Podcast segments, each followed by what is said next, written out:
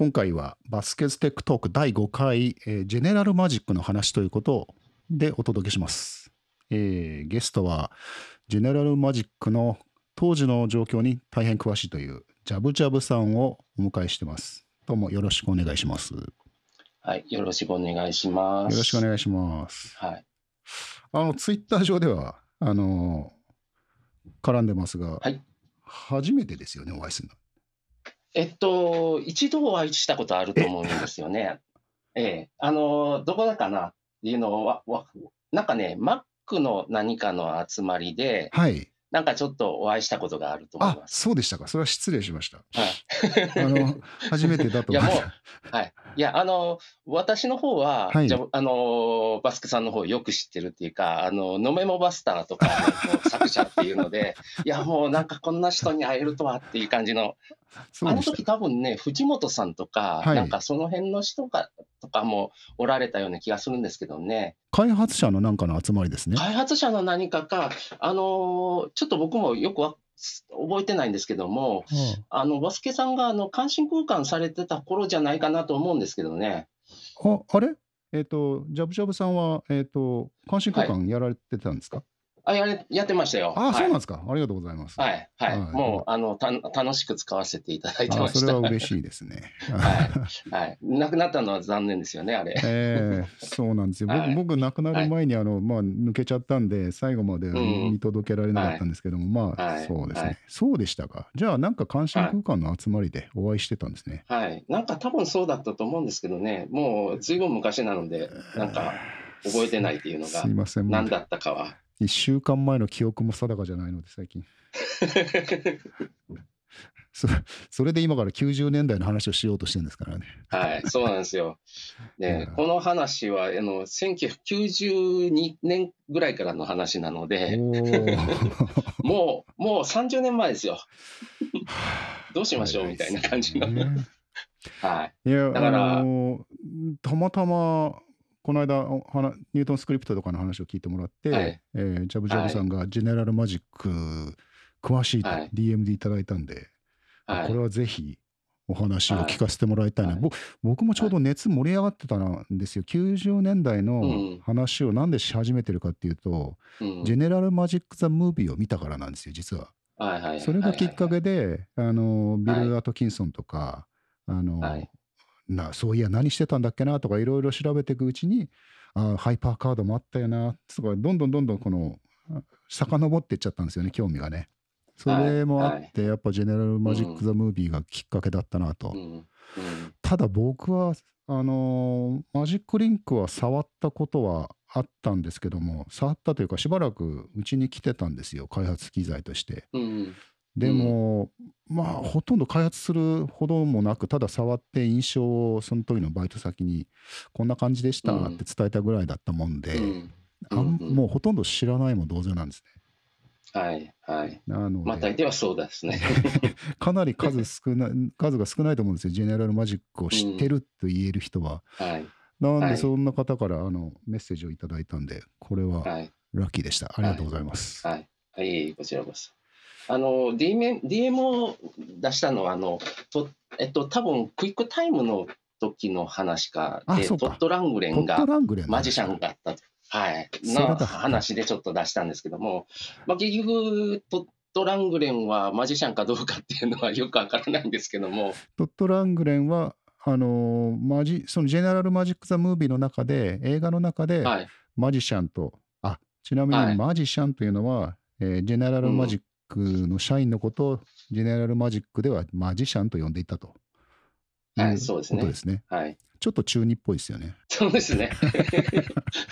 まあそそういう意味で言うと、まあ後で話すかもわかんないですけども、あのアンディ・ハーツフェルドは、はいはいあのソフトウェアウィザードとあーのそうですね名刺に吸ってましたそうし、ですよね。まあみんなみんなあの思い思いのうんその肩書きをつけてましいいたね。な。で、まあ総称してマジシャンだと。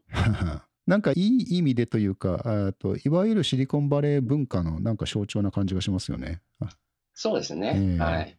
いや、おいおい語っていきますけども、まあ、はいジェネラルマジック、与えた技術的なインパクトもさることながら、えっ、と、はいいた人がすごい人ばっかなんですよね。その後のその人たちの軌跡を見ると、えーはいとてつもない人たちの集まりだったなっていうことが、はい。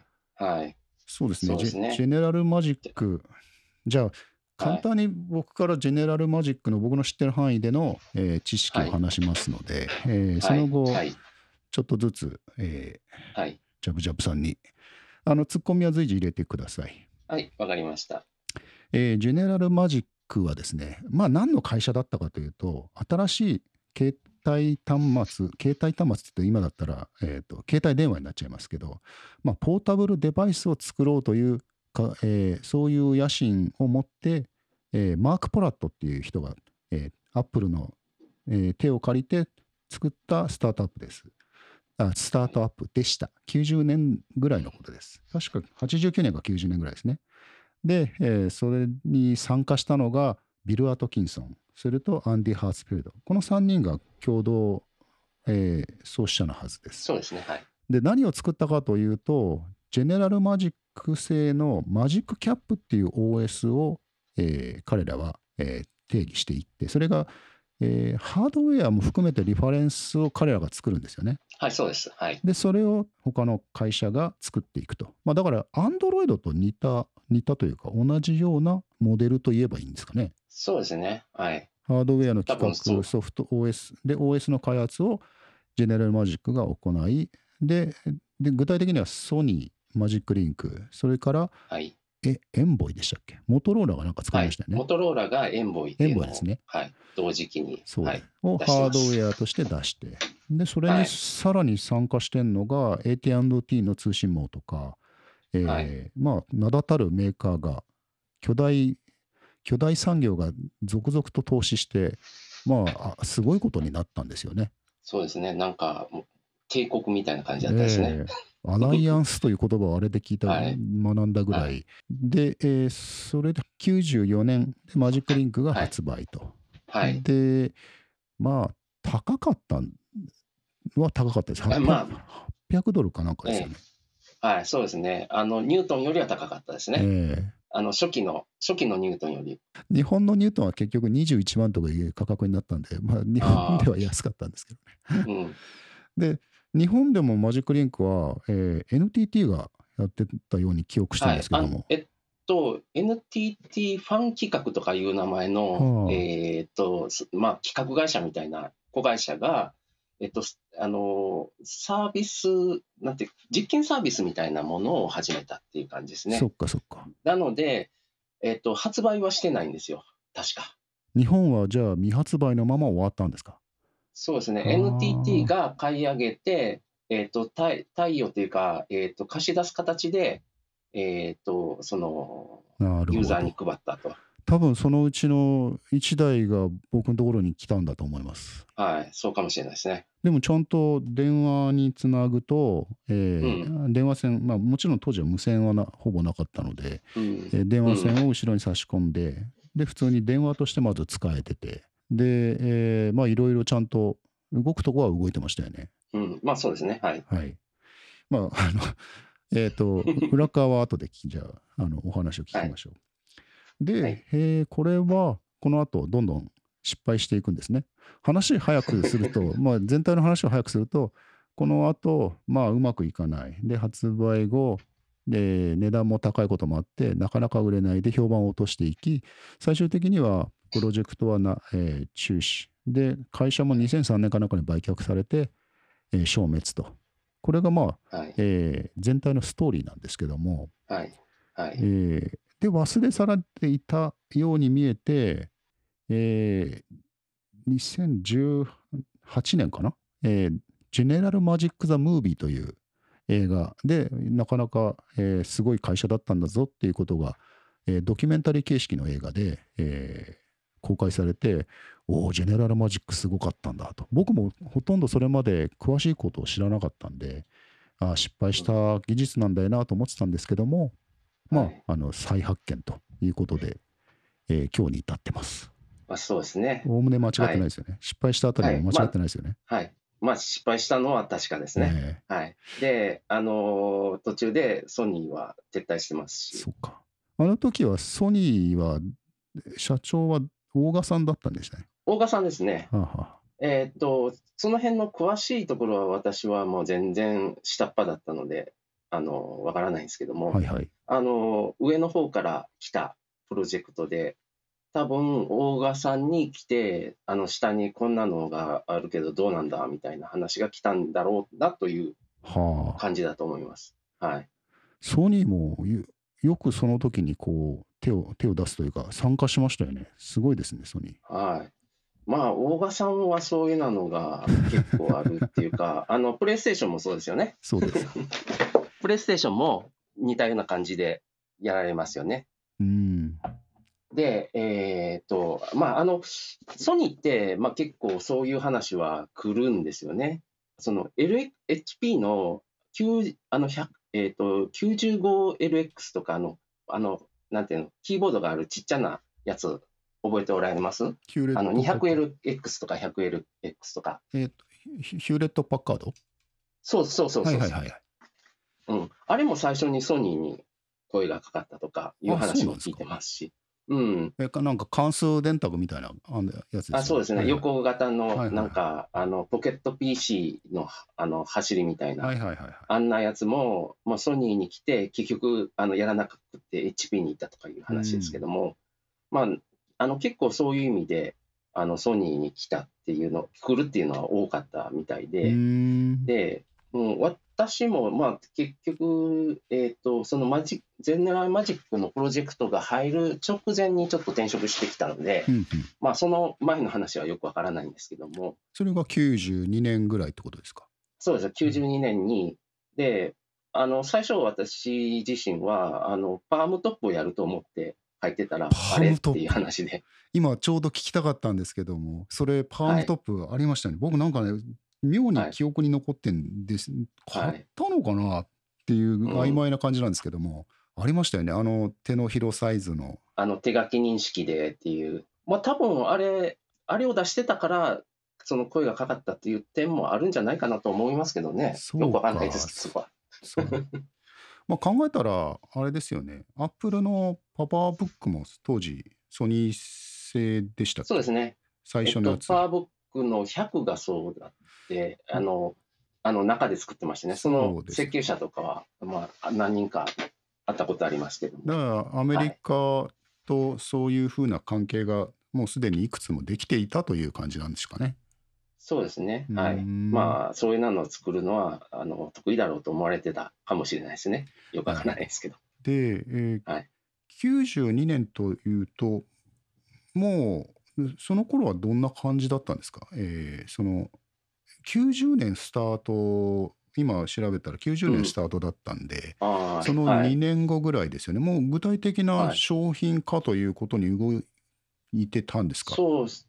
えっと、私が入った時にはもうプロ、あの、チームは組まれてましたし、うん。あの、ハードの設計も始まってましたので、もう、もうその前の何、まあ、さあの、半年か1年ぐらいは、もうやってたと思いますけども。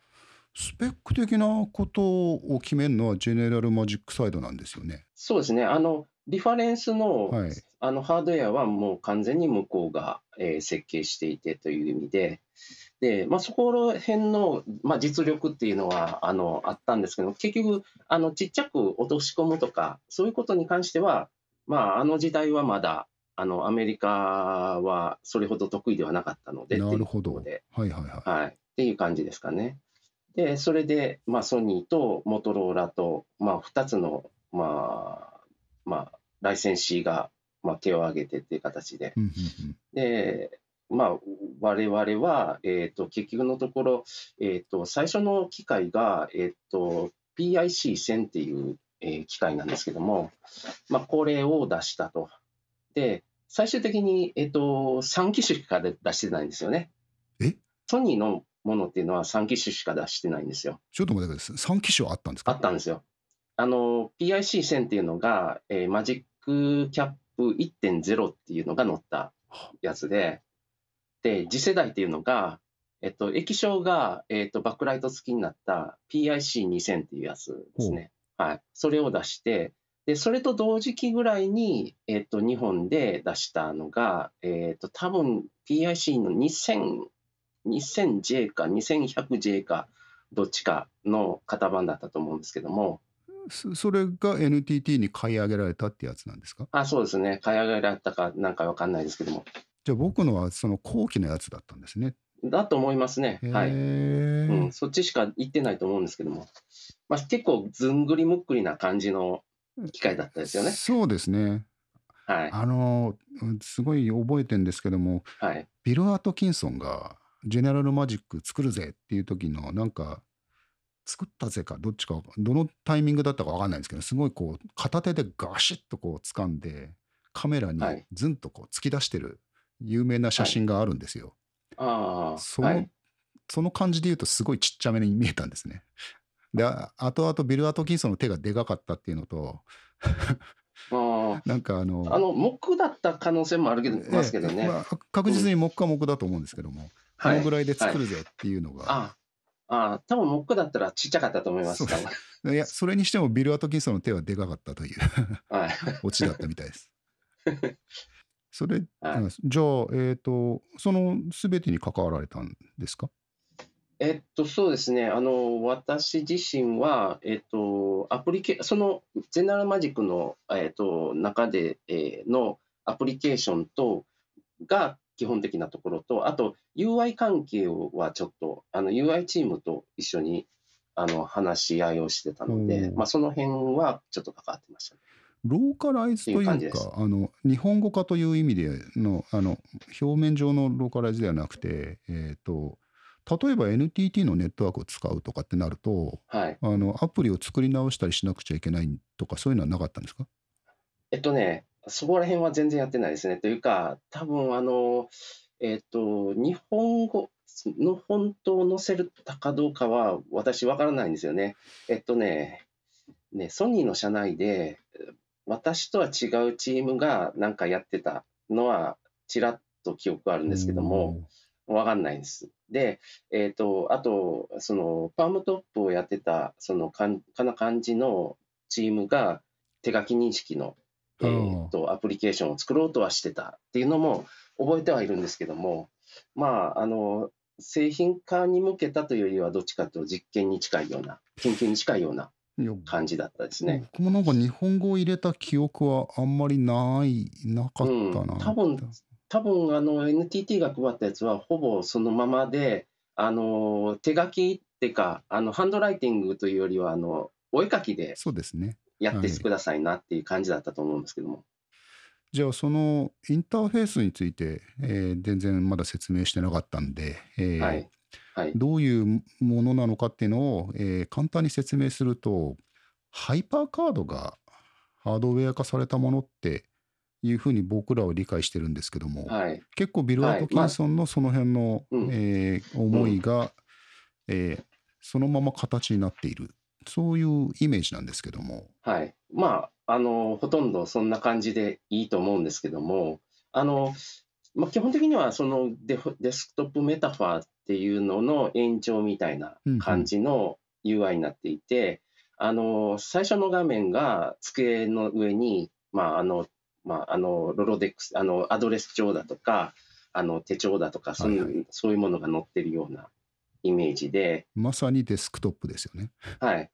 下になんか、あの、まあ、コマンドというか、ツールボタンみたいなのがな並んでる感じです。で、あの、まあ、ルームっていうのは、そ、そこが部屋になっていて、その、えっと、ホールウェイというか、あの、廊下に出ることができるんですよね。あの、うんえ右上の端をタップすると、えっと、外に出られたと。そうすると、廊下に行って、そこに、あの、他の部屋が、えっと、ストレージルームだとか、ライブラリーとか、そういう部屋があって、そこに入って、あの、ライブラリーだったら、まあ、本を読めたりだとか、ストレージルームだと、パッケージ、あの、アプリケーションパッケージとかがそこに入ったりするんで、うん。それをあの開けて使えるようにするとか、まあ、そんな感じのあの、まあ、あのインターフェースになってたってまさにハイパーカードの回で話してたスタック上で実現されているようなことが、うん、まあリアルにあの、うんあ一つ一つがアプリケーションとして作り込まれているそんな感じでしたよね。うん、そうですね、はい。まあ、あの、非常に、あの、親しみの湧く 感じのやつでしたね。あとなんか、えっ、と、ホールウェイだけじゃなくて、廊下だけじゃなくて、外に行ってた気がす。するんですけはい。あの、外に出て、で、出ると、自分の家があって、その横に AT&T の、えっと、まあ、ビルが建ってたりだとか、あ っていうような、あと、他の店、AOL も、あの、アメリカ向けのやつは AOL の建物だとか、あと e ショップって、まあ、あの、まあ、電子、なんで、電子、なんて、商取引的な、なんか、そういうのもあったような、なかったような、ちょっと覚えがないんですけども、まあ、そんなものがあるような感じですね。そこら辺がちょっとテレスクリプトと絡むようなところだったりするんですけどもそこをち。ょうど聞きたい、後でお聞かせ願いたいところですね。はい。はい。まあ、あの、気持ち、非常に理解しやすいんですけども、これ実際に使っていくと、う鬱陶しいというか、あの、まどろっこしいような、そういうことはない、なかったんですか？えっと、まあ、あの、そ、ちょっと遅かったので、あ、さまずそこですかね。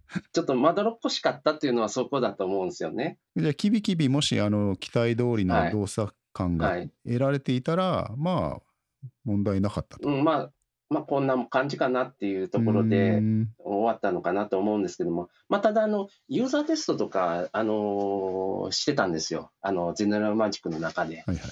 その時の一人の、まあ、その、まあ、意見というか、感想として、まあ、その、その方は、あの、スーツ着てるようなビジネスマンだったんですけども、なんか、バカにされたような気がするっていう 感想をバカにされた。持ってられたので、ああ、うん。なるほど。まあ、それは、なんか、あの、例えば、あの、結局ビジネスマンで、俺は、まあ、ちゃんと、あの、キビキビ仕事するのに、なんか、あの、こんなに親しみやすくされても困るみたいな、なんかそんな、そういう反応だったと思うんですけども。そういうことを言う人がいそうなのはわかりますね。はいはいまあ、そういう、まあ、意見があったので、え結構ファンシーな部分がそこ、その辺からちょっとそがれたところもあって、でも、まだ、でもあの程度に残ってしまってるんですけども、あじゃあ、僕が目にしてるのは、そのそがれた方なんですね。そうです、はい。あらだ。から、そのボタンはボタンらしくっていうか、あの、その、Windows、あの時ももう Windows 結構出てたので、あ Windows のなんてテイストがちょっと入ってたりだとあかえもしてえますし、そりゃ残念ですね。うん、段ボタンとかも、あの辺もそうですね。そんなもんいらないよっていう話が出てたんですけど、いや、Windows にあるからね、みたいな。うん、そういうなので入った厄介なりも。通信機能で言うと、あの電話がメイン、あのメインで覚えてるんですけども、はいあのそうですね。モデムを使ったネットワーク機能っていうのはもちろんついていたんですか？えっと、モデムは、えっと、なえっと、マジックリンクの場合は、えっと、電話線のモデムが内蔵されてい内て、蔵はい。まあ、ジャックでつながると。はい。で、モトローラの方が、えっと、無線なんですよ、あれ。あれ、無線でした？あ。そうなんだ。はい。あの、アーディスっていう、モトローラの関連会社がやってる。ものがあったんですけども、それにのっとった、えーモデムを内蔵してっていう感じですね。多分あの、アンディ・ルービンがそれに関わってたはずです。あ Android のの、アンドロイドや。アンディ・ルビンはじゃあ、え、ジェあジェネラルマジック側でってことですね。そうです。ジェネラルマジックで、あの、その辺をやってたって僕は聞いたことがあったですね。で、あの、モトローラ側のについてたので、もうほとんど彼の顔は見なかったですけあど、そうか。私、ソニー側だったんで。藤井さんはそその時にもう現地でジェネラルマジックの方たちと一緒に働いていたと。そうですねあの、経緯はちょっと忘れたんですけども、あの、その、ソニーって、あの、デザインってすごく気にする会社でして、はい。えーで、あの、そのデザイナーがもうすごくアグレッシブな、まあ日本人ですけども、アグレッシブで、まああの、まあそその人についていったに近い状況で、あ1990年のもう、えっと、転職して半年ぐらいしたらもう向こうにほぼ行きっぱなしみたいな感じで 向こうにいました。はい、変だ。だから、まあ、あの、ほぼ向こうのゼナルマジックの建物の中、えっと、1階に、あの、 cubicle を与えられて、あの、そこで暮らしてましたね。えーちょっとミーハーなこと言ってすいません。アンディ・ハーツフェルドとかはもじゃあ、合ってたんですか？そうですね。あの、UI のミーティングっていうのが、あえっと、週に1回か、し各週にあったんですけども、まあ、その時に彼と、えっと、アンディハ、えーアンディ・ハーツフェルド、あとは、えっと、スーザン・ケアもスーザンケアいましたしにあったんですか？はい、いました。羨ましい。あと、あの、今、あの、えっと、アップルのあの、アップルウォッチやってるケビン・リンチいはいますよね。はいはい。うん、彼も同じチームにいましたえね。ーすごいな。スターチームですよね。はい。あじゃあちょっとその流れで言うとあのじゃあ誰がいたのかをざっくり列挙さしましょはい。じゃあ、とじゃあ私が知ってるあれで言う、あの、言うと、えっ、と、まあ、ビル・ハトキンソンですよね、う。まず。はい、で、で、マッコラとほぼ知らないです、僕。ああそうなんですか。見かけたことはあるけども、ほぼ、あの、知らないに近いですね。で、ビル・アトキンソンは、まあ、結構そのミーティングとかに出てきたんですけども、うんなんかあの、彼はコードはあんまり書いてない感じがしたんですけども、その辺よくわかんないんですよあの、なんかいろいろと UI とか、こうしたら、こうするべきだとか、まあいろいろと、まあ、語るんですけども、なんかコードはどっちかというと、アンディ・ファースフェルドにもう完全にやってもらうみたいな感じで、うんで、アンディ・ハーツフェルドはもうバリバリ書いてましたね。うんその時に。で、まあ、なんていうか、彼ら、えっと、あの頃で40代なんですよねう。んうん僕がその頃で3 30なるかならないかぐらいだったんですけども、うんまあ、その40で、あの、35歳、なんか限界説みたいなのがあった頃なのでう、ん。あ、あ40でもできるんだなって、はい。っていうのを覚えてて、うん、すごいなと思ってたんですけども、まあ、今や、その時の彼よりも僕は年上だっていう。どうしたらいいんだろう。ロールモデルがいないじゃないか、みたいな。多分ビル・アトキンさんまだ書いてるんじゃないですか？ああ、多分あの、かいあの、あの時も書いてるんですけども、ええ。どっちかというと芸術的な行動を書くみたいな。はあの、覚えてるのは、えっと、ハイパーカードの、その、写真のデザインあるじゃないですか。いはいはいはい普通の、あの、なんか網掛けではなくて、はいはいデザで表現するみたいな。はいあれは、アトキンソンが自分でやってるんですよね。そうですよねでその続きをずっとやってる感じですね。なるほどまあなんか、あの、こうした方がうまく見えるだとか、うんなんかもう本当に、あの、やっぱあくまで芸術家なんですよね、うん、なんかそんな感じが。で、あの、写真とかすごく、んあの人凝ってるじゃないですか。っていうかしフォトグラファーになっちゃいましたもんねその後うん。家になんかすごいプリンターを置いて、なんかそれの、あの、それを制御するソフトウェア書くんだけども、みたいな。なんかそんな感じですね。僕一回あの、ビル・アトキンソンの、あその、丘の上にあるお家にちょっと お呼ばれして、見せてもらいましたけども。すごい、すごい機会でした。うわーすごいないいなはい。なんかそういう覚えはありますね。で、まあそんな、ビルはそんな感じでしたね。あで、アンディは本当にバリバリ書いてて、ああの、ジェネラルマジックのコードって全部 C なんですよ。はいで、C のコーディングスタイルって、カーニハンとかホワイトスミスとかいろいろあるじゃないですか。はい僕はカーニハンのスタイルで書くんですけども、あもう彼らはホワイトスミスのスタイルで書くんですよ。まあ、彼が書いてきたら、もうそういう形になってるので、で、であのちょっとやり取りすると、まあ、ぼ僕あの僕は気持ち悪いので、カーニハンのしのスタイルにして 返すんですよ。そしたら、もう完全にあの帰ってくるときにはホワイトスミスの形でかわ あの書かれててとか。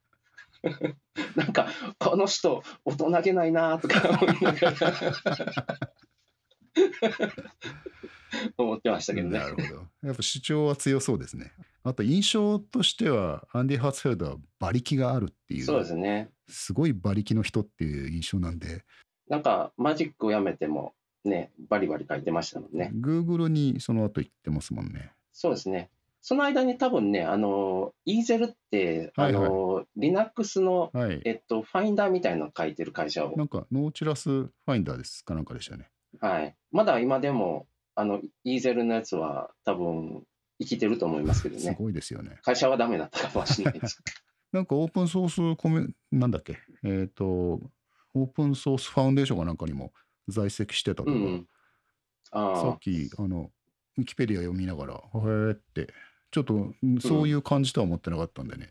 あ、うん。アンディ・ハーツフェルドは、まあの、こういう話の元となってるいろいろなアップル時代のエピソードを、はい。えーフォーフォークロアっていうサイトに残してくれてて、はい。それではいいろんなスティーブ・ジョブスとか、ビル・アトキンソンとかの人となりが分かるエピソードがたくさん残ってて、うん。いつか会いたいな すいません、ミハナ。なんかすごい子も子供っぽい人です。なあ見た目もなんか愛嬌のある感じですもんね。まさにウィすごくザードっていう親しみの、うんうん、湧く感じですね。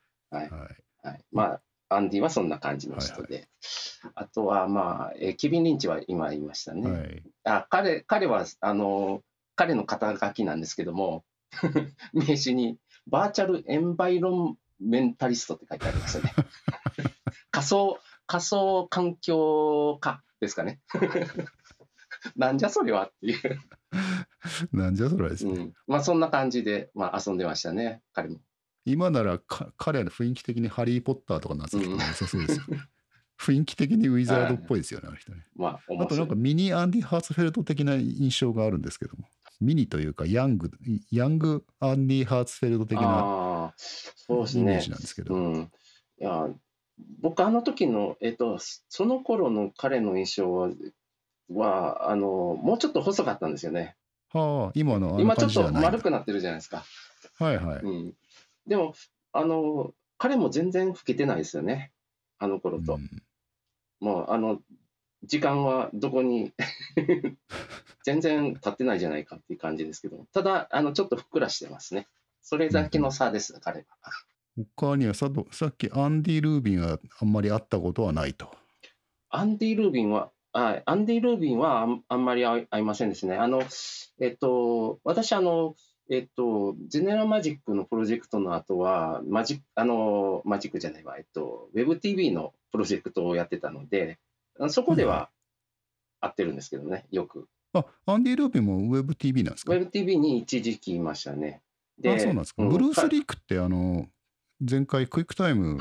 の話の時に、ブルース・リークってクイックタイムの、まあ、はい最初のマネージャーで、はいあの手掛けた人なんですけど、それは、は彼が WebTV をああ、えやったんですけど、うん。多分ジェネラルマジックにも在籍してたんじゃないかなあと、。いましたね。でも、彼もね、彼もね、えっとね、なんていうか、自由、自由に動いてた人なので、はあ、あのー何か、その、プロジェクト、プロジェクトのここにっていう感じではなかったので、見かけたんですけども、ほとんど、あのー何か、その担当の部分がなかったというか、うんううんうんちょっと謎な感じですね。あと、えっと、スティーブ・パールマンってご存知ですか？スティーブ・パールマン、はい知らないです。ああの、WebTV のあの創始者の一人なんですけども、彼も、あの、その、あの、ブルース・リークと似たような感じで、あの、何してるかわかんないっていう感じで 動いてます。そんな人多かったんですよ。だから、多分あの、えっと、トッド・ラングレンも、まあ、それに似た感じかなと思ってるんですけど、え、じゃあ WebTV はもうほぼ、ああれなんですね。あの、ジェネラルマジックの人たちから出たもんなんですね。うん、そういう感じですね、そうすると。だって社長も創始者も2人が、はい、まあいいや。うん。まあまあ、なんか、よくわからない人たちだったですね。あの、ゆるい、あの、つながりなのか、それとも密なのか、よくわからないみたいな。で、えっと、スーザン・ケアは、まあまあ、あの、有名、あの、アイコンで有名な人といった感じ僕持で、ってます。あの、ここにあの、手元に、はい。あの、2012年かな。彼女がプリントで出した、あの、ムーフって、ドッグカあ、ーってごはいはいはい、ド存知ですか？ッドッカウですね。ドッカーの。のプリントを彼女が2012年に出したんですよ。これをナンバリング付きで、はい。8番のナンバリングで持ってます。おおあ、ごめんね。147番のナンバあリングで持ってます。はい全然違いました。はい。8は8月でした。はい。いや、すみません。それで。うんスーザン・ケア。スーザン・ケアはもう本当に実動してたっていうか、もうほとんどスーザン・ケアなんですよね。あのえっと、あの、あのデザインはほぼスーザン・ケアですね。ねあの、アイコンとか、あの、あの、あの、なんていうか、あの、ほとんどのスタンプのデザインとかは全部彼、彼女がやってましたね。で、あの彼女はあの可愛いだとか、まあ、そういうのはすごく得意なんですけどもかっこいいっていうのがちょっとあまり得意じゃないみたいで。なるほど。で、まあ、そこら辺がちょっとあの、まあ、あの僕らとし僕ら僕としてはちょっと不満になった感じ。うんもうちょっとかっこよくしようよと思ってましたけど、はい、確かに彼女の絵柄ははい基本可愛いですもんね。で、まあ、その辺のそのデザインはそのソニーのデザイナーも結構絡んでるので、まあ、その影響も結構、まあかえー、と彼彼も、えー、とちょっと書いてたと思いますしあの実際の製品の中のやつを。まああのまあそんな感じですね。えあとは、えーそうですね。メーガン・スミス。あの映え画にも出てましたけども、はい。はい。もう若々しくってもうなんかアイドルって感じでしたね。うん、でもあれなんですね。ハードウェア系なんですよね彼女は。あメカ屋さんなんですよ。メカ屋さんなんだ。メカなんですよ。で、なんかいろいろとあの自分でやってて、あのなんかすごく嬉しそうにいろいろ説明してくれましたね。うん彼女はあのちょっと日本語は喋れるんですよね。あのアップルの日本の方にいた。ああいやそれ見ました見ました。なんかアップル東京にいる時に、うん。ビル・アトキンソンから声をかけられたんですよねあ、。そうなんですか。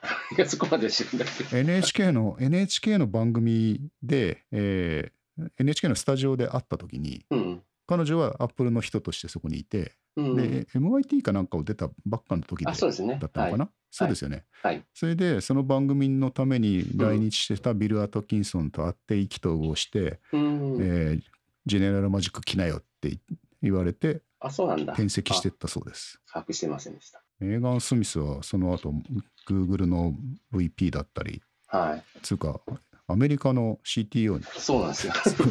すごいな。人になっちゃいますね。うんあとあの LGBT とかの、えーうんうんプラプラネットアウトドットコムかな、うん。ちょっと名前出てこないですけど、はい。まあなんかそんないろいろやってますよね。はい、多彩ですよねやってますね偉いですね。はい。あと、ええっと、多分ここから、ここからがっていうか、あの、えっと、アップルの人脈から来てる人としては、えっと、ダーリン・アドラーってご存知ですか？はいはいはい。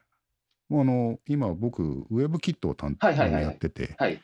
ウェブキットの今あの偉い人ですね。ああ、はいはいはい。アップルの人なんでしたっけ、今？そうですそうです。あーなるほどであの、うんええ偉い人どころか、偉い人なのにまだコード書いてるはい、っていう。まあ、そうでしょうね、あの人。うん あの、ダーリン・アドラーとグレッグ・マリオットって、ガレグレッグ・マリオットはご存知ですか？グレッグ・マリオット、うんいやごめんなさい知らないですね。あえっとね、えーじゃあ、グレッグ・マリオットからいきましょうか。えっと、グレッグ・はいマリオットとダニアドラーは大体同じぐらいの、その、えっと、ミドルミドルのところの、えーところを担当してた人なんですよ、あの、マジックキャップの。はいはいはいはいで多分ダーリン・アドラーはクラス設計とか、その辺をやっていて、グレッグの方はもうちょっと広く、まあ、あの、えっと、デベロッパーだとか、あの、ライセンシー対応してた人で、で、まあ、あの、その前は、えっと、Mac のアプリケーションをよく作っていて、まあ、その辺で有名だった人らしいんですけどね。Mac のアプリケーションというと、えっ、と、うんえ。も元アップルなんですよね。アップルなんですけども、なんか、あの、そなんか Mac の、えっと、そのコミュニティの方で有名な人だったらしいです。ほううん、私よく分かっってないんですけども。へえうん。で、まあ、まあ、彼も、彼は結構男前だったと思うんですけども、まあ、あの、結構、あの、優しい感じで僕らのうん相手してくれてたんですけど、あの、まあ、あの、あの、デベロッパー対応ですけどね。で、で、彼、彼は、えっと、なんかあの、彼のブログを一回見たことあるんですけども、あの、その後、そのトニー・ファデロって言うんですけども、あの、映画にも出てきた彼の、iPod。はい iPod を作った。iPod、うん、iPod は手伝ってたらしいですね。その後ですけど。いアドラーかや、あの、グレッグ・マリオットが。あ、グレッグ・マリオットか。うん。で、えーまあ、グレッグは、まあ、そんな感じですね。で、ダニー・アドラーの方が、えっと、そのクラス、本当にクラス設計あたりを全部や、あの、ミドルの方の、なんか、ビューアブルだとか、なんか、そんなクラスだとかの、あの、開発を全部、あの、マネージしてた感じだったと思うんですけども、クラスっていうのはいわいわゆるクラス、C++ のクラスですか？先ほど開発は C だとおっしゃって C ましたけどなんですよ。。で、えっと、あのーま、C な、C は、コードの部分は C で、うん。クラスだとか、オブジェクトのインスタンスとかは、あの、オブジェクトメーカーという、あの、まあ、独自の、なんていうか、あの、ツールがあって、別にプロジェクトメーカー。はあそんな感じの構造です。何かしらのコンポーネント技術ってことなんですかね。そう、まあ、まあ、あの、ちょっと僕も、あの、いまいち、あの、オブジェクト思考っていうのが理解できてないので、で、あの、あの、話長くなりますし。はい、はいニュートンスクリプトで出てきたあのスミさんとかには怒られそうな感じなんですけど、もう、ヒヤヒヤしながら毎回やってますからね。まあまあそんな感じで、えっ、と、まあ彼がその辺をえー担当してたと。で、あの、その下の部分なんですけども、フィル・ゴールドマンっていうのが、これも WebTV のあの創始者の一人なんですけども、彼がやってたっていうのが、まあ OS の部分ですね。はい。で、あのーまあ、なんか、いろいろと、その、まあ、カーネルの部分とか、その辺が、まあ、彼のあれで、あと、まあ、その、OS が遅かったり、あの、のは彼のせいかもしれんかなとは 思ってはいるんですけども。なんかまあ、あの、ただ、あの、これは、あの、早くなるのかっていう質問に対しては、ああ、まあ大丈夫だって いつも言ってましたけど、でも、あの、暇がなかったと思うんですね。あの、あまりにもやることが多すぎて、まあそこまで、あの、たどり着けなかったっていうのが。まあ、彼も、彼、えっと、まあ40代ぐらいです。亡くなってますけどね。あ、亡くなられてるんですか？はい。もう、ちょっと、多分あの、あの、映画のところにも何かその、そういうクレジットが出てたと思うんですけども、あそうなんですか。はいはいそんな感じですね。この辺の人は結構俺と同年代俺よりちょっと上かフィルは、はい、お僕と同じぐらいだったと思うんですけどね、年代的には。大体この年代が多いですね。あの、メーガン・スミスも同じぐらいの年だったと思いますね。油乗ってる人たちがやっぱ作ってたんですねうん。ダニー・アドラーもグレッグ・マリオットも大体似たような感じだったと思うんですけども。トニー・フェデルはちょっと下なんですよねなんか新卒で入ったってはい映画でも出ててトニーはね、ちょっとね、下でしたね。あの、彼は本当子供みたいなやつだったんですよ。なんかみみんながそう言って映画の中でそう言ってるんであああのラジコンまあでずっと遊んでました。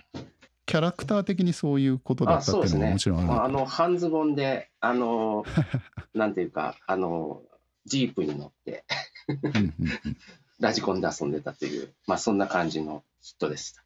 僕、彼とはあの結構あのやり取りしてて、彼は下回りのデバイスドライバーみたいなのとか、ハードとかやってたんうんうん。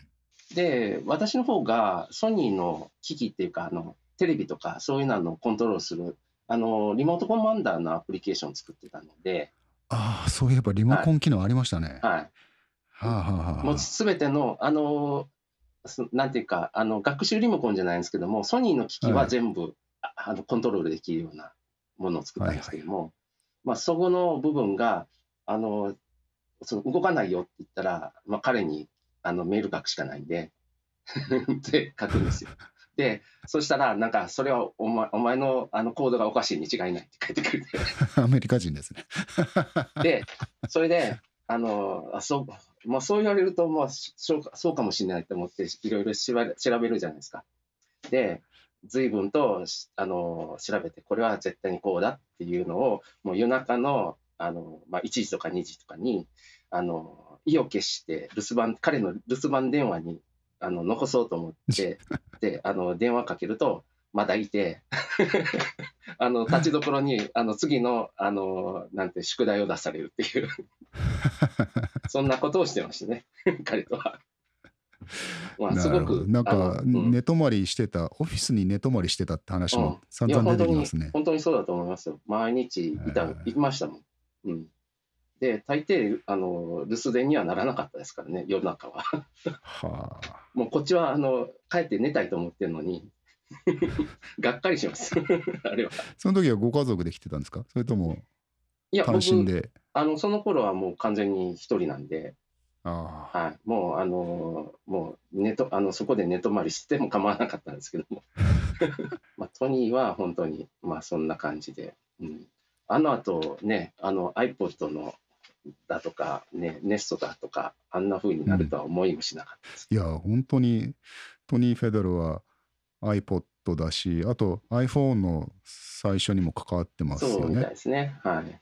まあ、あの頃からすごく仕事はできましたからね、彼は。すごく。はあ、はあはあ、はい。アンディ・ハーツフェルドがその後やったのは確かえ Google サークルだ。ああ、なんかなんかそんなありましたね。ありまししたね。た。はい。ウェーブ、ウェーブのインターフェースになったやつでしたっけね。ウェーブ、ウェーブもありましたけど、あの辺はなんかよくわからないなと思ってたので、いや、あの時に久々にアンディ・ハーツフェルドの名前を見て、おーっと思ったのは覚えてますね。うん。まあ、多彩ですよね。でまあ、そうですね。うんあとは、えーっと、そう、ケビン・リンチはアップルウォッチだし、はいそうですね。まあ、あと、まあ、よく知ってるのはそんな感じぐらいかな、私の場合は。いや、もう十分すぎるぐらい十分。あとは、あの、eBay を作った人がいるじゃないですか。ピエール・オミディア。彼が、あの、マジックにいたらしいんですよ。出てましたね。僕は覚えがない。ええ、なんか、eBay って、あの、あれが出てたのは覚えてます。あのうんクレジットで、あの、はい。白黒の写真が一瞬スチールになって、はい。えーっと、eBay のファウンダーって出たうんうんのは覚えてます。うん。なんかね、えっとね、デベロッパー対応かなんかをしてたらしいんですけども、あの、えっと、ビル・ゲイあビル・ゲイツじゃないわあの、ビル・アトキンソンの奥さんと同じようなところにいたはずなんですけどもね、あうのんデベロッパー対応だったとすると。でビル・アトキンソンの奥さんもいらっしゃったんですか、はい、へいらっしゃいましたね。はい。え、うん、なんか、えっと、その時に、へえと思ったんですけども、後で調べたら、あの、e ショップって、あの、サードパーティー、あの、一番外に立ってる、あの、お店の、はいはい。の e ショップっていうのがあったんですけども、そこのファウンダーでもあるんですよね。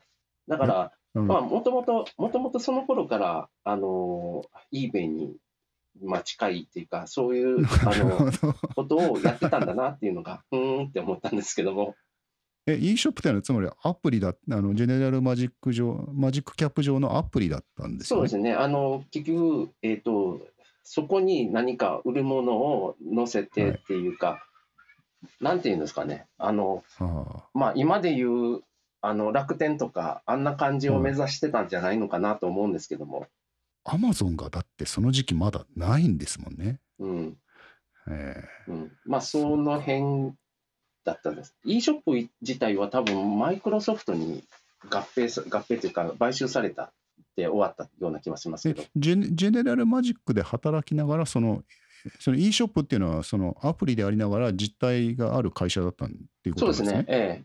あの僕もい一度か二度か、その e ショップのあの会社に、えっと、e ショップっていうか、会社名は違ったかもしれないんですけども、オフィスは行きましたよ。あの、エルカミノへとー、確か、えっと、ページミルカあたりの、あのーオフィス街にあって、はい。なんか、ああの社長にはあった覚えはあるんですけども、彼がいたかどうかっていうのを全然覚えてないので。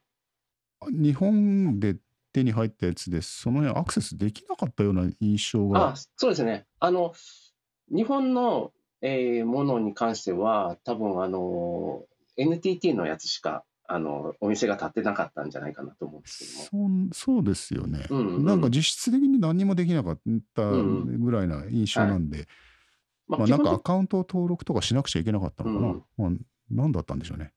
まあ、多分あの、まあ、あの、メールを送受信するぐらいしかできることはなくて、アメリカでも、あの、AT&T か、あとは AOL の、その、まあ、いろいろなことぐらいしかできなかったですね。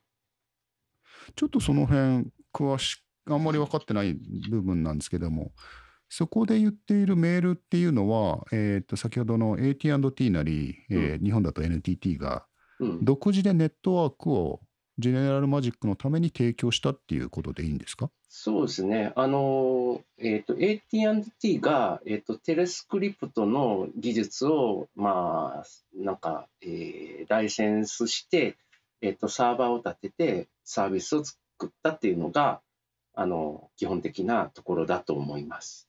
なるほど。当然当時はまだあの常時接続ではないのでないですね。えーとあの、何かしらオンデマンド必要に応じてえー電話線が空いていればつなげてメールを送って切るみたいなはいそういうことが自動で行われてたってことなんですね。そうですね。あの、まあはは結局、えっと、マジックリンクを持って、あの、メールを送りたいときに電話線につないで、それで、あの、線路ってすると、あの、旧 AT&T に行くというような感じですね。で、もしメールがあったら、あの、インボックスに入ると。まあ、そんな感じです。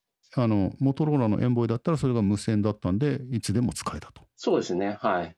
エンボイは、ねの、一度か二度ぐらいしか見たことがないので、よくわからないですけども。いや素晴らしいですね。うん。94年でそれができていたっていうのは、はい同じ時期にニュートンでマルコかマーコかどっちかわかんないけど、そういうのがあったのを覚えてられます？マルコ？何でしたっけ？うん、あの、見た目がエンボイにそっくりなんですよ。ああモトローラ製のニュートン？はい、そうです。うん。はいはいはいはいうんはあれが全く一緒、あの外側の筐体が全く一緒というか、多分背中側がちょっと違ったかもしれないですけども、全くあの形が一緒だったですね。中があのジェネラルマジックの OS か、アップルのニュートンかっていう違いの、そんなやつですね。すごいな、モトローラ節操ないですね。すごいですね。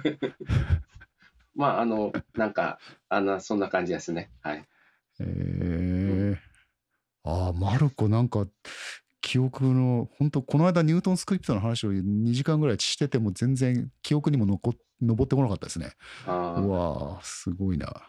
まあ、ほぼ出荷されなかったに近いんじゃないかなと思うんですけども、でも名前は確かに聞いた覚えもありますしね。はい。まあ、そんな感じのものもありましたね。あーちょっとあの脱線しますけど、ニュートンがだいぶあの映画では悪者に描かれていた感じがしますね。はい。なんか、はい。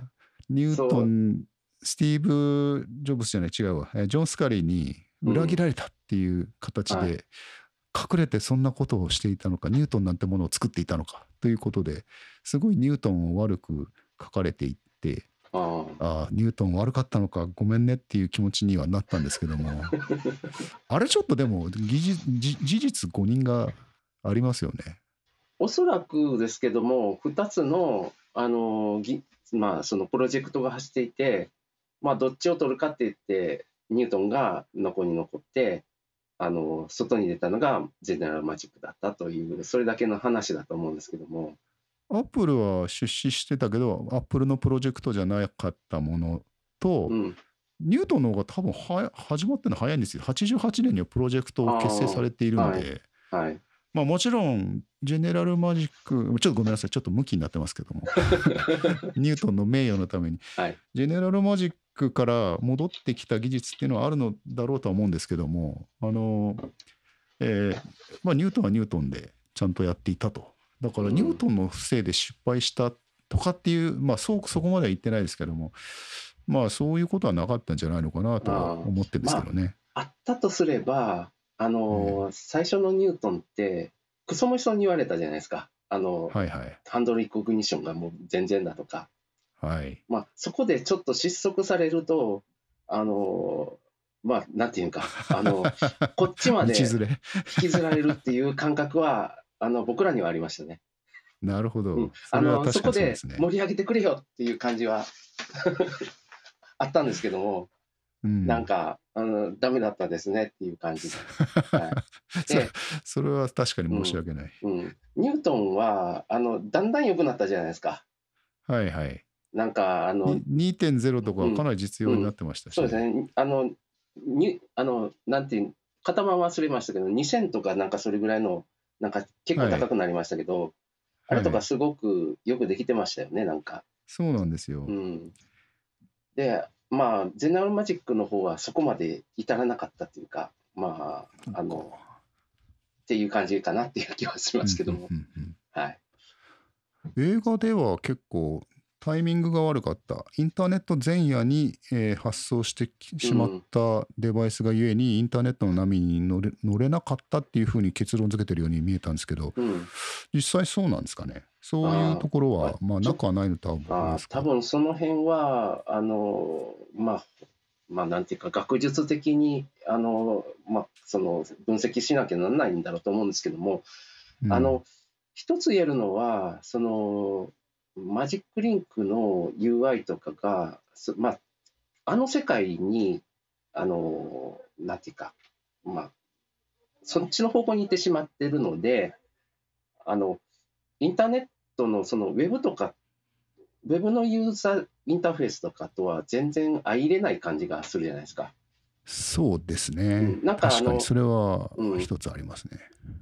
ウェブってなんか単なるドキュメントにその絵が貼り付けられてとか、まあ、そこから始まってるので、でそこの、その、まあ、なんていうんですかね、あの、住み分けもできなかったし、取り込みもうまくいかなかったっていうのがあって、ダメだったと僕は思うんですけども、なでる、ほど。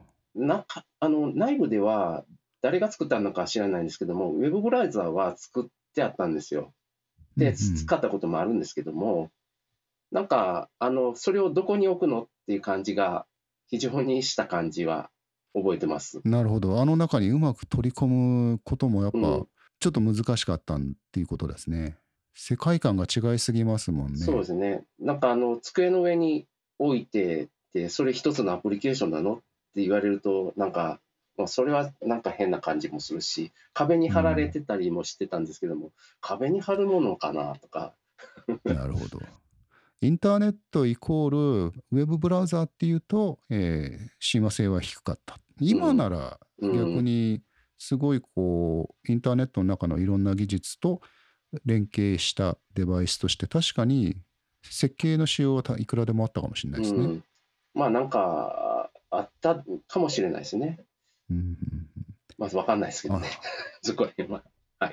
あの前々から聞きたかったそのテレスクリプトの話をちょっとお聞きしたいんですけど。あーはい。えっとね、テレスクリプト自体は、なんていうんですかね、あのー私自身もほぼ触ってないに近いんですよ。で、はい。あのーえっと、えっと、マジックキャップ OS の中で、えっと、その、触らないことはないんですけども、まあ、なんていうんですかね、あの、テレカードっていうんですけども、あの、その、あの、はがきのことを、まあ、それを、あの、それを、えー作るのに、まあ、結局、えっと、えっと、プログラミング的には、えっと、エージェントを生成して、チケットを持たせて、それで、あの、センドっていうコマンドを送るっていう、それだけなんですよね。で、ちょっとあの詳細に入る前に僕の、えーと理解している伝え聞いているテレスクリプトとはどういうものかというはい、のをちょっと合ってるかどうかも含めて、はい、あの話しますので、はい、えーテレスクリプトはサーバーに向けて何かしらの依頼を送るとちょっとその形が分かんないんですけども依頼を送るとサーバー上でその依頼を、えー実行してもしくは実行条件が整うまで待ってで、うん。えー何かしらの処理をしてで、はい。まあ結果がいつか返ってくる。うん、そういう技術と理解してるんですけども。はい。まあ、あのーえっと、私もこの辺に関しては、なんかあのーまあ、その、こんなものだというのを教えてもらったのを、そのまま、あの、返すぐらいにしかできないんですけども、はいはいはい。えっと、まず、テレスクリプトっていうのは、その、モバイルエージェントとその言語なんですよね。モバイルエージェント。でっていう技術なんですけども、言語だけではなくて、それのランタイムも含むということはい、ですね。全部含んだ感じのもので、で、はい。そのモバイルエージェント、モバイルっていうのは、まあ、あの動くっていうことですけども、まあ、エージェントが、えっとまあ、動くと。PC、PC の中にとどまるんじゃなくて、その動いて何か働きをするというような感じで、でそのそのエージェントが、えっと働く場っていうのが、クラウドっていう言葉を使ってたんですよね。で、うんうんうんで、そのクラウドっていうの言葉を使った最初の、えー技術であって、まあ、あのパイオニア的な、えー技術だったという感じで、あと、そのエージェントだとか、プレイスだとか、なんかそういうなあのいろんな言葉があって、まあ、ちょっとよくわからないというか、あのあのまあ、難しいんですけども、あのまあ、基本的には VM があって、あのバーチャルマシンがあって、エージェントがいて、えっと、バーチャル、あのバーチャルマシン上でそれつが動くと。で、で、バーチャはい。ルマシン上で、そのエージェントが、えっと、その何か処理をして、で、まあ、す別の、えっと、VM のところに飛んでいくというような感じのイメージの、まあ、言語とシステムなんですよね。そのテレスクリプトエージェントは、じゃあ、えっと、もともとはは、えっと、自分のデバイスで発生して、はい。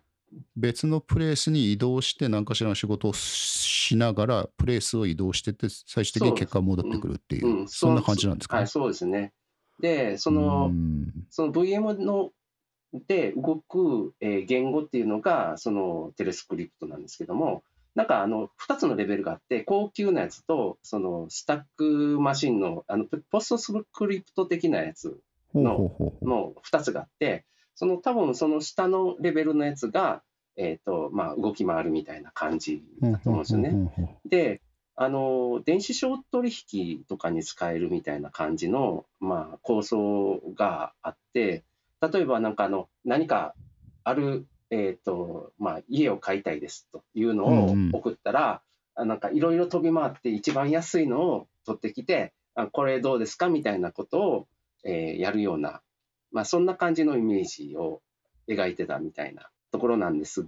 当時聞いていたその、えー話もそそんな感じでしたね。だからは条い。件を、はい。えー持って旅に出てっうんうん。て、で、情報。だそれがリアルタイムじゃないんですよね。まあ、リアルタイムというか、まあ、そうですね、あのなんかそういうあのそのマーケットプレイスみたいなのがあって、そこを飛び回るので、まあ、ちょっとしあの結局、まあ、テレカードを送って、ちょっとしたらうん。もうあの返事が返ってくるみたいな。ひひだあリアルタイムじゃないっていうのはすみません。えーと、はい、非同期なんですよね、つまりね。はいはい、そうですあね、非同期です。は結い。果が、結うん、果が得られるまで待つ、こちらはい。としては待ってるんじゃなくて、あうん、送り出したら、あとはサーバー上で実行、実行っていう言い方あれですね。あの VM 上で、えーうそのエーん、ジェントが動う作して、ん、動作して、うん、それがすごい面白いし、うん、今の時代にすごい合ってる技術のようにき聞こえるんですけどね。あのはい。この IoT の時代に非常にいいんじゃないのかと。そうだと思います。あの、えっと、この技術って、その、ゼネラルマジックが、あの、倒産したときに、あはい。の、特許とかその辺を、あの、そのマイクロソフトのポール・アレンが出資してる、えっと、なんですかね、インテレクチャルベン、えーベンチャーかなんか、そんな感じの、ネイサン・ミアボルトって、まあ、取締役っていうか VP みたいなのがいたんですけども、まあ、はい。彼の会社が買って、えっと、結局、あの、よ外に出てこなかった経緯があるんですよ、実は。で、この特許が怖くって、どこもこういう技術を使ったものを出さなかったっていうようなところがあるっていうのを僕は聞きました。だから、そううん、か。そういう意味で、あの、ジェネラルマジックが倒産したことによって、まあ、うん。結局、この技術が凍結されてしまったっていうか、で、いまだにそれに対応するようなものっていうか、のが完全にはできてないっていうか、まあ、そんな感じみたいですね。えもうよくわー、からないんですけど、そこは。それが本当ならもう、これはかなりの、あれですね。うん。もったいない話ですね。はい。ただ、えっとね、当時のことを言うと、あの、うん。AT&T が、えっと、まあ、VM を多分3のワークステーションだとか、その辺に載せて実験とかしたらしいんですけども、まあ、あの、500とかそれ、600とかそれぐらいのエージェントを生成したら、ほぼ動うん。かなかったっていう話がちょっと僕は、あの、ちょっと、あの、耳に、小耳に挟んだんですけども、まあ、その、あの、どこまで本当かわからないし、よくわからないですけども、あの時代にはちょっと早すぎたんだろうなっていうのは。まあ、あれですよね。当然、1エージェント、1 VM なんですよね。だと思いますけどね。まあでも今の時代だったら、あうん。の、AWS のうん。ラムダとか、えーサはい。ーバーレス環境って、う俺、ん。一個一個のリクエストが VM が一回走ってるわけですから、うん。もうはるかに規模の違うエージェントが働けるわけですよね、現時う点で言えばん。うん。ね。早すぎたっちゃ絶対まあ、早す。ぎましたね。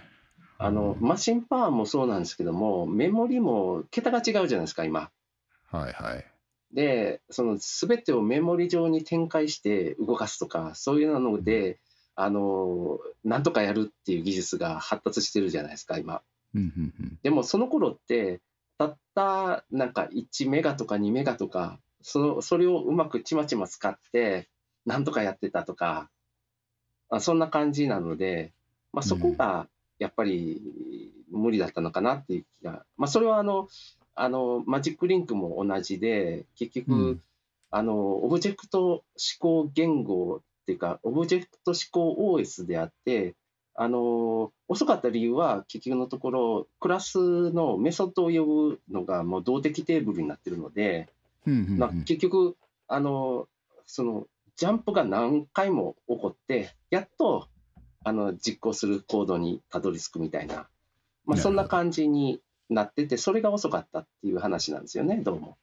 まあ、それが今だったら、それそれぐらいだったら、まあ、あのプロセッサーパワーとメモリが潤沢なのでできるよっていう話なんですけども、昔はそれが全くできなかったと。まあ、そういうふうなでも当時 NeXT は似たようなことをしてオブジェクティブ C はそのうん。問題を、あのうん。ランタイムで解決はしてたんですよね。ジャンプテーブルを、はい。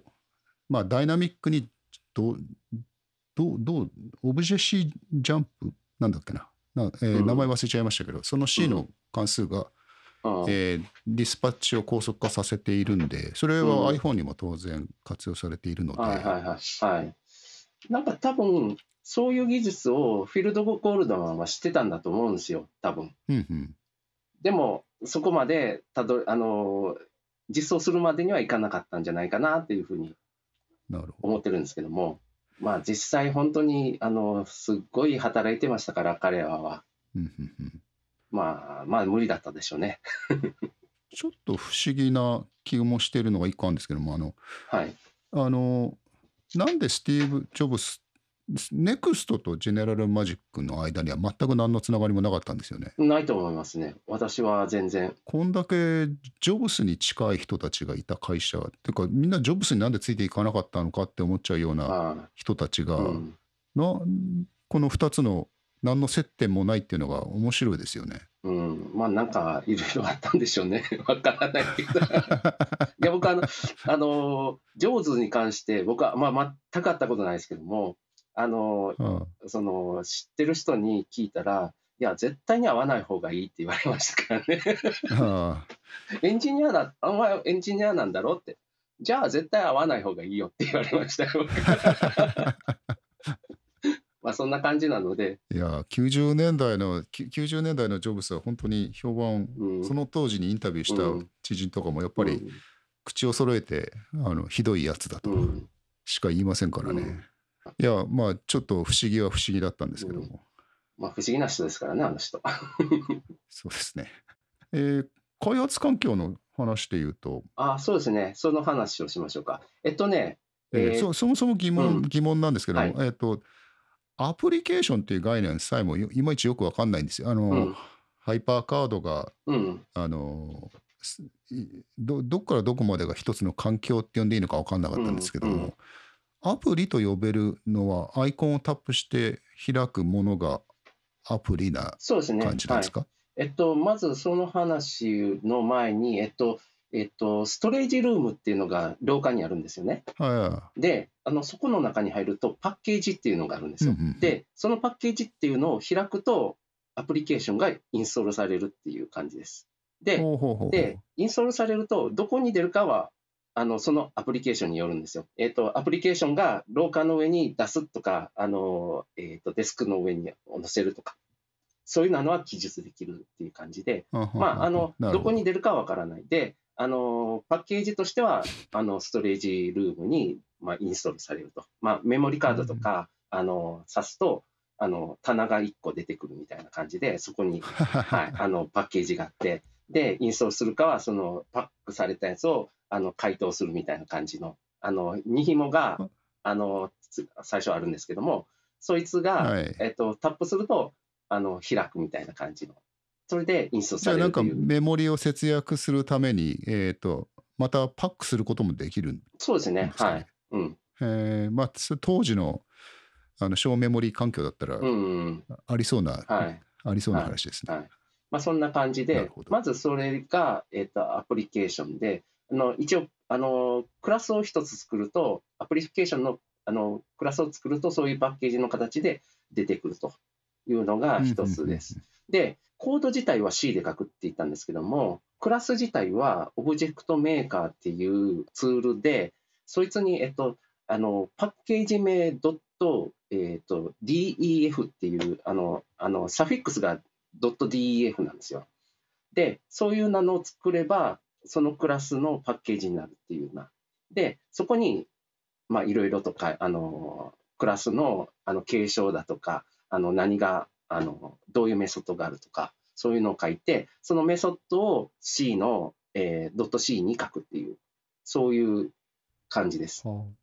で、何かしらの IDL、えー、とうん、的なもんなのかな？そうですね、まあ、まあ。まあ、 IDL っていうのか、あのそっちの方の記述に関しては、どっちかというと、あのえっと、パスカル的な感じのやつで、あのオブジェクト、 def object で、なんか最後が end でなって、あのまあ、いろいろと記述するような感じですけども、あと、設計したのはおそらくビル・アトキンソンじゃないかと思っちゃいますね、うんうんそうすると。で、それが、なんていうんですかね、えっと、まずクラスの define がそれで、あと、うん。えっと、もう名前は決め打ちの方なんですけども、object.def っていうやつがあって、そいつはインスタンスをあの記述するやつなんですようん。うんだから、うんうんあの、アイコンをどういう、あの、アイコンのをどこに出すかとか、そういうのは、その、そのインスタンスに、えー記述するみたい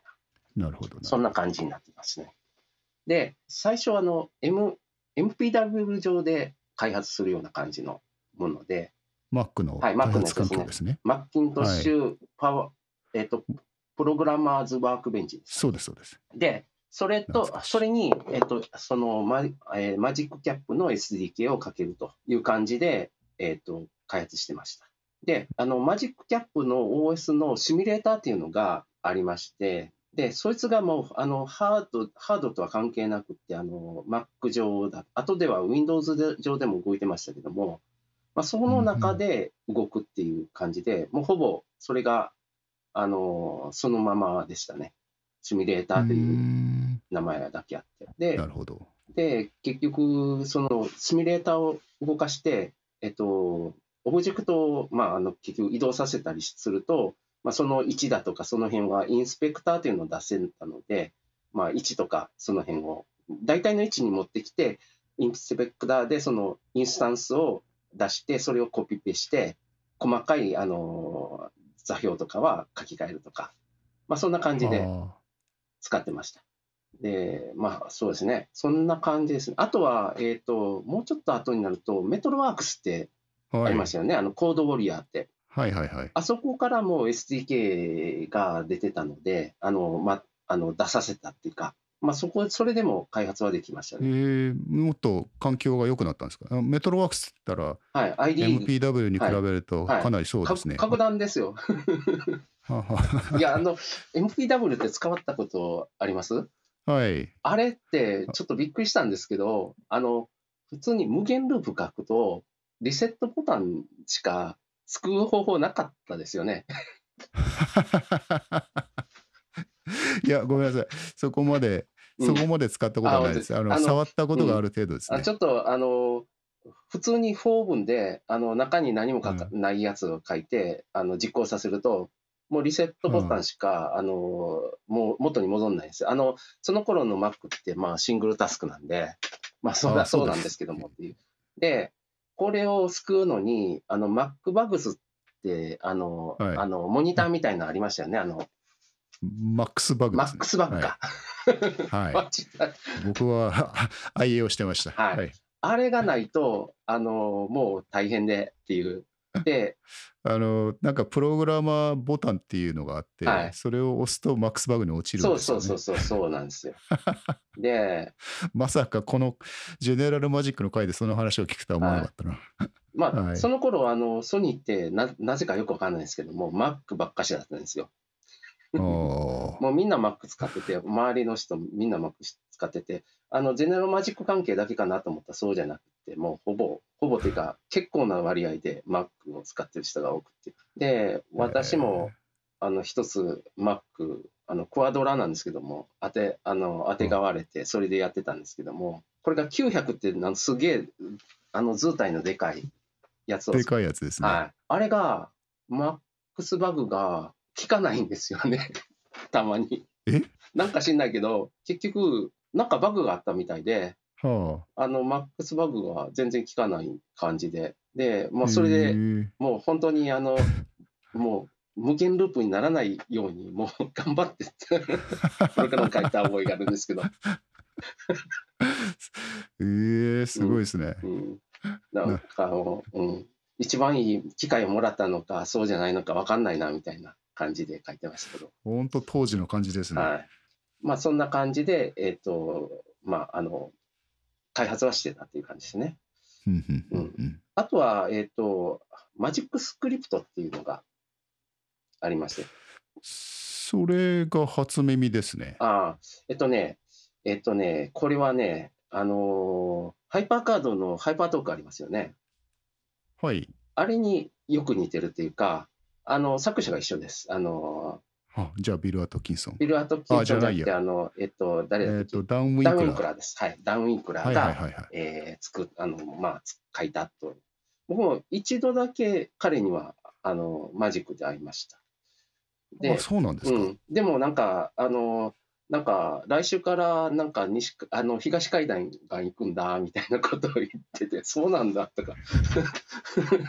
なんかそんな感じだったダウンウィンクラーもジェネラルマジックだったっていうの知らなかったですね。うん、あそのどの程度あのやってたかは分かんなくってそのコントラクターでそのビル・アトキンソンとのコントラクトだったのかなんかよく分かんないですけどもまあでもいましたね。はへえ。い、で僕が、え、うん、あの挨拶した時にはもうあの東海岸行くよってニューヨーク行くよみたいなことを言ってたような気がするけど、はい、そんな感じですね。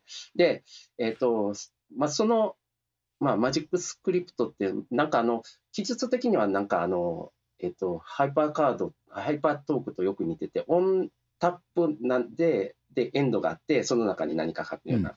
まあ、そんな感じでタ、タップすると何かこれ、これが、このコードが動きようみたいな感じなんですけども、まあ、ちょっと違うかなっていうのが、えっ、と、なんていうのかな、あの、プログラミングするときに、その、多分これ、あの、スタンプの話からした方がいいと思うんですけども、あの、全然、あの、マジックキャップって、スタンプっていうのをいろんなところに貼れるんですよ。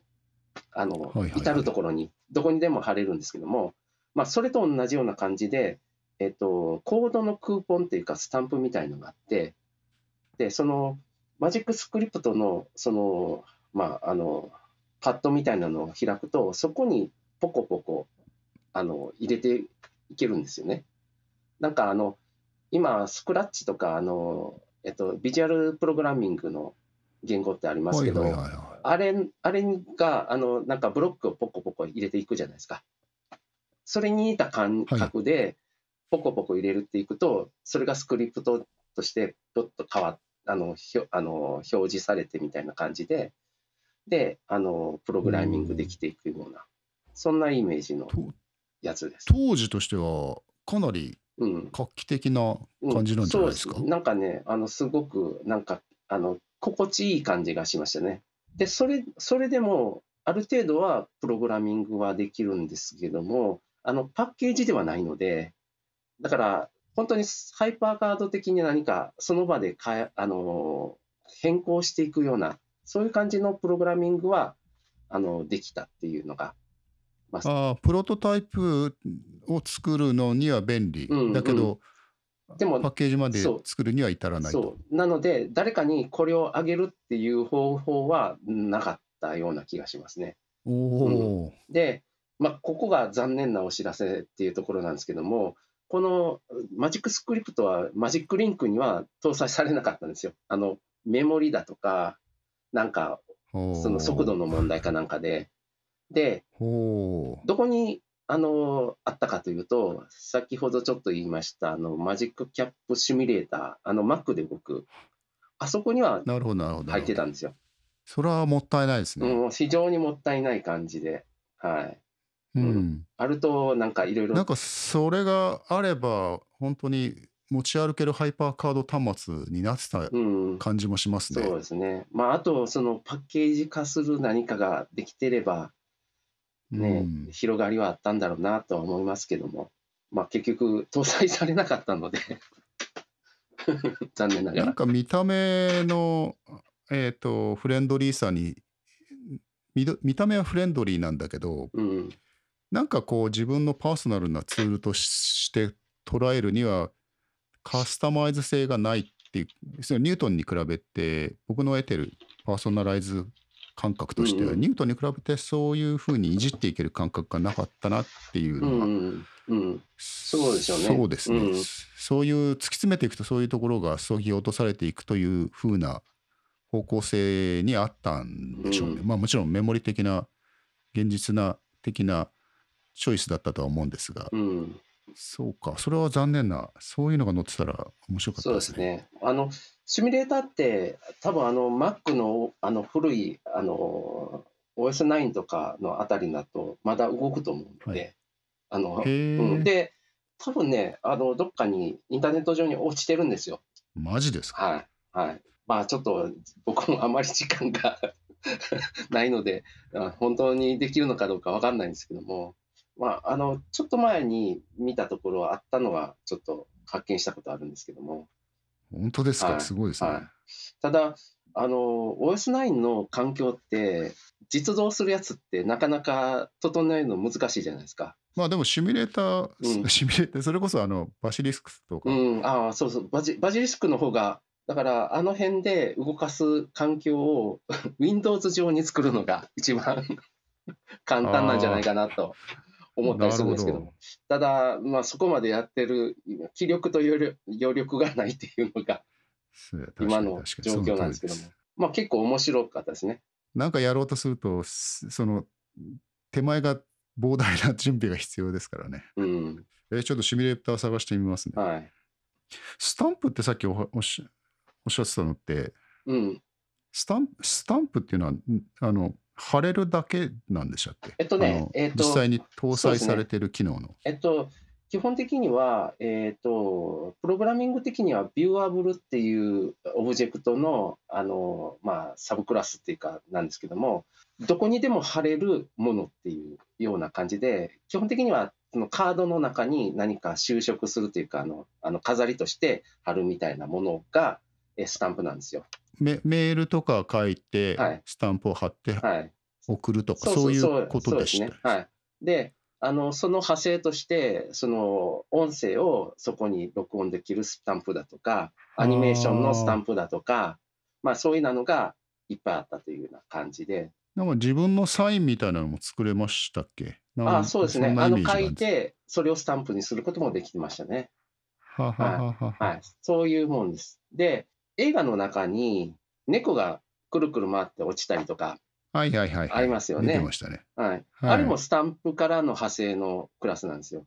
動かすこともじゃあできえそこのコードも含まれていたそうですねうん。あの。あの辺をを私書いたんですよ、実は。おおそうなんですか。さっきあの、アンディ・ハーツフェルドとあのやり取りしたっていうのはその辺で、で、最初はあはあの、アニメーションクラスを派生させて、あの、アニマルクラスっていうのを作ったんですよね。で、それでこんなのどう？って、アンディに送ったら、ホワイト・スミス C のスタイルに変えて、いや、こんなの方にした方がいいよみたいな感じで やってきて、で、その時にビヘイビアアニメーションクラスみたいなのができた気がするんですけども、まあなんか、えー。でそなんかそういう風なスタイルになってきたので、もうこっちもあのこんなのは読めんよって思って、カーニハンのスタイルに変えて、いや、これの方がいいよって言って 返したりとかいうのをして、で何回もやり、何回やり取りしても、スホワイト・スミスに 変えられるので、ここいつ子供みたいやなと思ってた覚えがあるんですけども。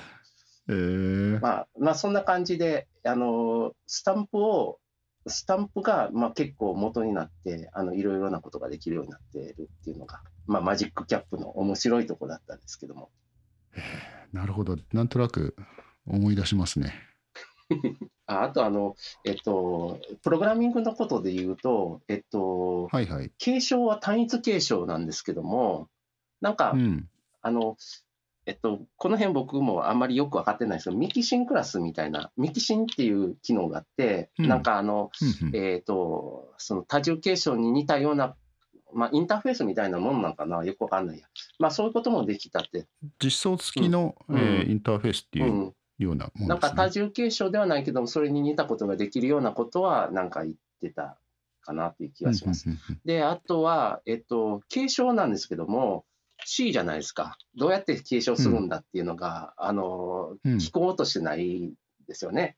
で、それはなどうやるかっていうと、デリゲートっていうメソッドがあって、うんデリゲートって書い書いて、スーパークラスを呼ぶと、スーパークラスの何かあの処理を全部そこでやってくれて、で、戻ってくるみたいな感じなので、例えば、そのドロー関数みたいな、ドローメソッドみたいなのをまあ継承してうん。書くときに、最初にデリゲートで何か書かせて、その帰ってきたときに自分の、えークラスのものを書くみたいな、なんかそんな感じのことをしてましたね。それを聞くと、あれですね、MacOS のコンポクイックタイムのコンポーネントマネージャーと非常に似てますね。あ、そうなんですよ。僕そっちの方をよく知らないので、はい。ブルース・リークもいたわけだし、はい。まあ、ひょっとすると。うん、まあ、多分関わってるんじゃないですかね。まあ、あの、ワイワイしながら作ったと思いますので、いいなあ楽しそうだなうん、まあ、楽しかったでしょうね。もえーう、その頃僕とかはなんか、よくわからないので、これはなんだ、これはなんだ、みたいな感じで、なんか、あの、質問もしてましたし、まあ、あの、精一杯でしたね。本当に。いやなんかもうそういうところでアップアップするなんてもう最高の経験じゃないですか。まあね、本当にそう思いますね。僕も揉まれたいな。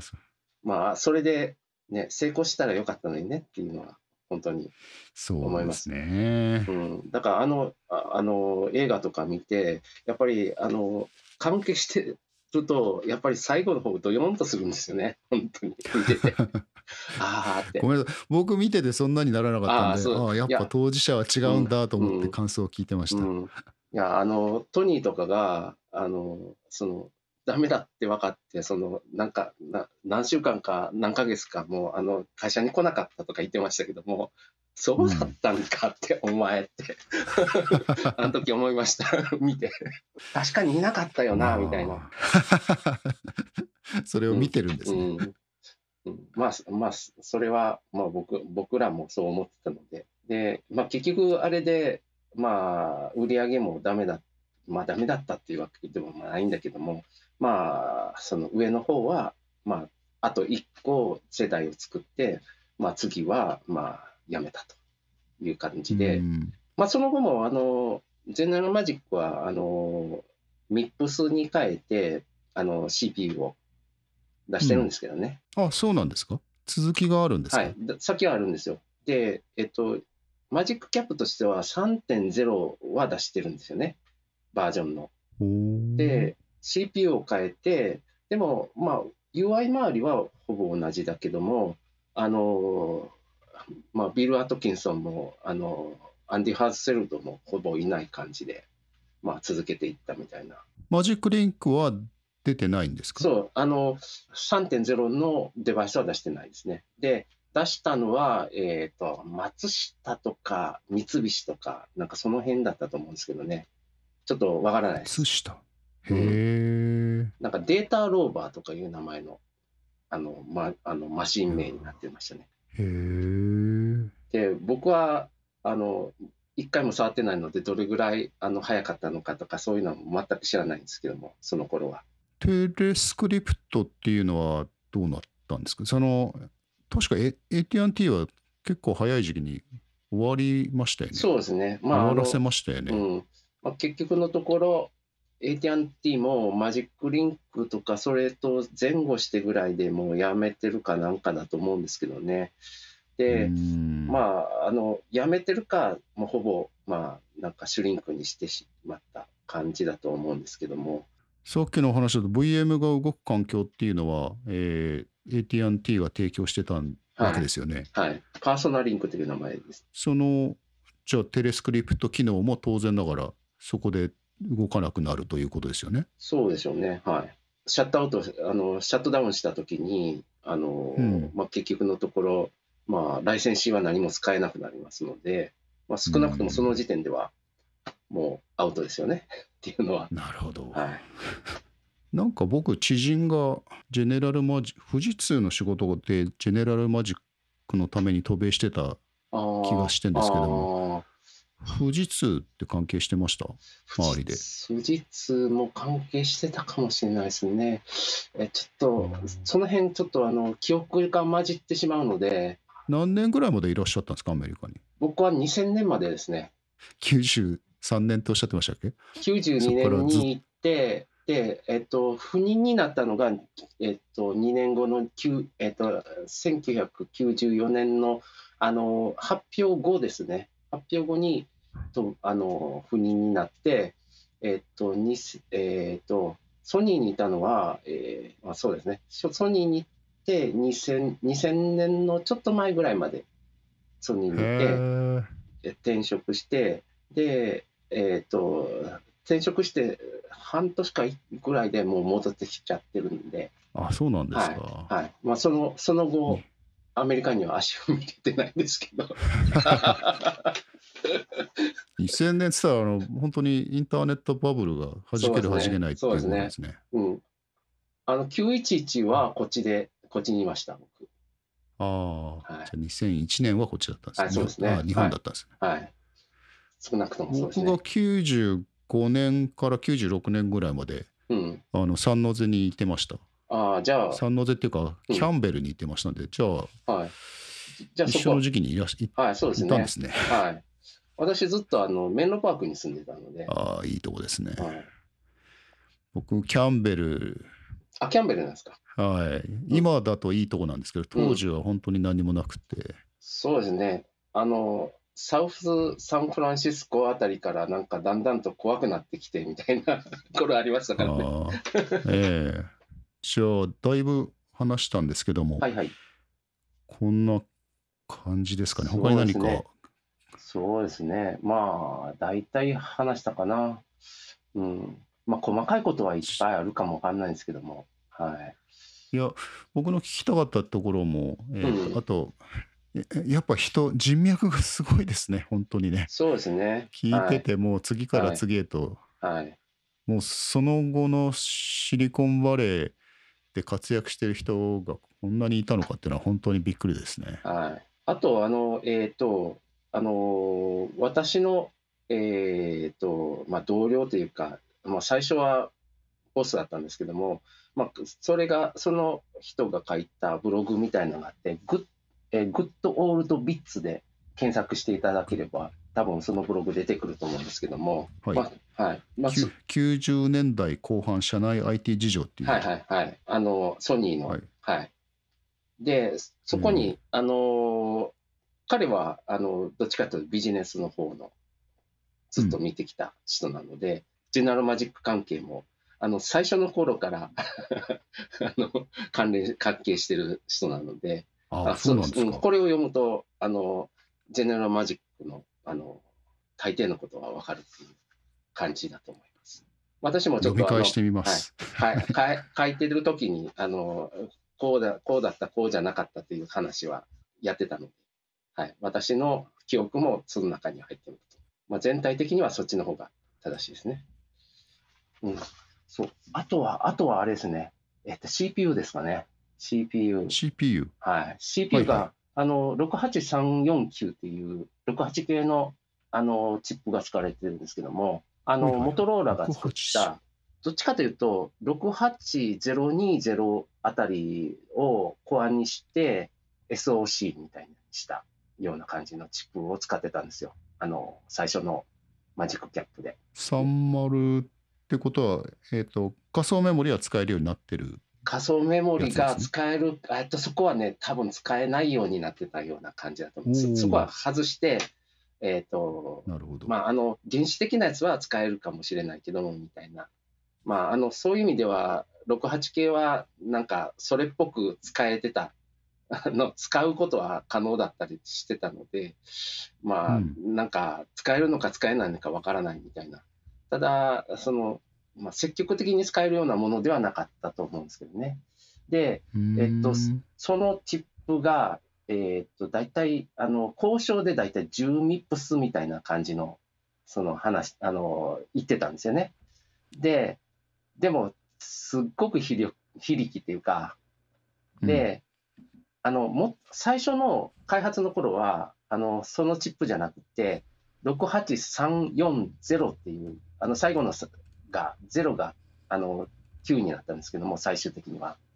そっちをつ、うんあの、340っていうのを使ってたんですけども、まあ、それが、もう結局、あの、遅く、このマジックリンク遅かったので、で、あの、まあ、ある意味、その、まあカスタムチップ的に作らせたんですけども、うんまあ、結局遅くてダメだったっていうのが、